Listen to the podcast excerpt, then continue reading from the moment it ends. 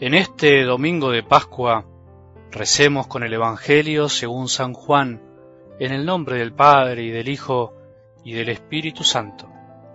El primer día de la semana, de madrugada, cuando todavía estaba oscuro, María Magdalena fue al sepulcro y vio que la piedra había sido sacada. Corrió al encuentro de Simón Pedro y del otro discípulo al que Jesús amaba y les dijo, Se han llevado al sepulcro al Señor no sabemos dónde lo han puesto.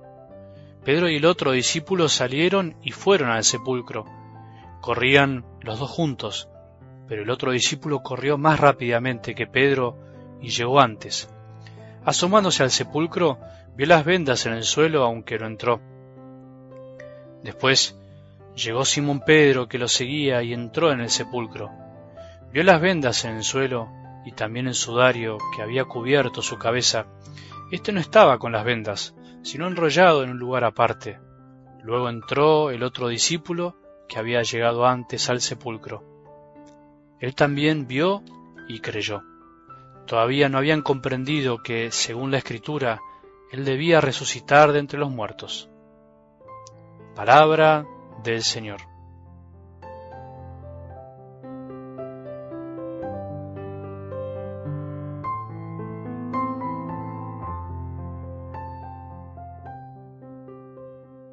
Domingo de Pascua, domingo de resurrección. No todo es Viernes Santo, no todo es Sábado Santo, es silencio, sino que nosotros creemos que Jesús ha vencido a la muerte. Jesús venció a la muerte para ayudarnos a pasar día a día de la muerte a la vida, para volver a resucitar, para volver a creer que es posible dejar atrás muchas cosas, que es posible mirar adelante, que es posible vencer el odio, que es posible vencer la bronca, el rencor, el egoísmo, la falta de apertura a los demás. Es posible que todo eso muera. Es posible resucitar. Es posible nacer de nuevo, como le decía Jesús a Nicodemo.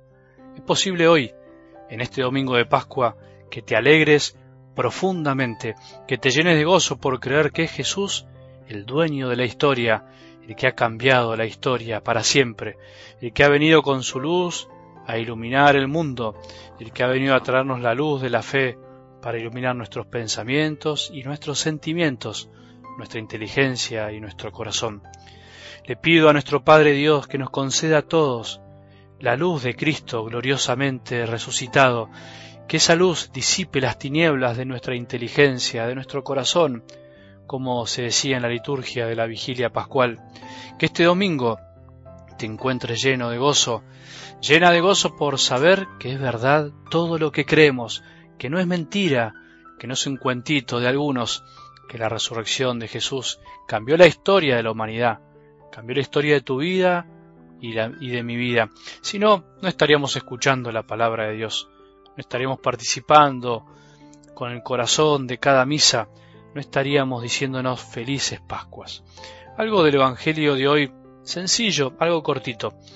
Todos van hacia el sepulcro. Primero va María, después Pedro y el discípulo amado. María, la enamorada, es la primera en llegar y es la primera también porque ama tanto y se entristece ante la ausencia de su amado. Pedro y el discípulo amado corren juntos. El discípulo amado corre más rápido, por ser más joven seguramente, pero finalmente al llegar al sepulcro le deja a Pedro el lugar. De Pedro no se dice nada, del amado se dice que vio y creyó, pero de todos se dice lo mismo, todavía no habían comprendido que él debía resucitar entre los muertos. A pesar de haber visto, todavía no habían comprendido, todavía no se habían dado cuenta que la muerte había sido vencida, todavía a veces no nos damos cuenta que nuestra fe es fe en la resurrección. Si no creemos en que Jesús está resucitado y venció el mal, vana es nuestra fe, dice San Pablo. Si no creemos que Jesús está resucitado, no tiene sentido todo lo que hacemos, que la cruz de Jesús no tiene sentido si no es aplastada y superada por la resurrección. Todos buscamos a Jesús de una manera u otra, todos necesitamos verlo, experimentar que está entre nosotros. Algunos, como María, necesitamos ir en búsqueda de otros para creer. María va corriendo a buscar a los demás. Necesitamos experimentar algo de angustia por ver que no está. Al ver que no está, salimos a buscarlo. ¿Cuántas veces en nuestra vida por un dolor, por una angustia hemos encontrado mejor a nuestro Dios vivo y resucitado?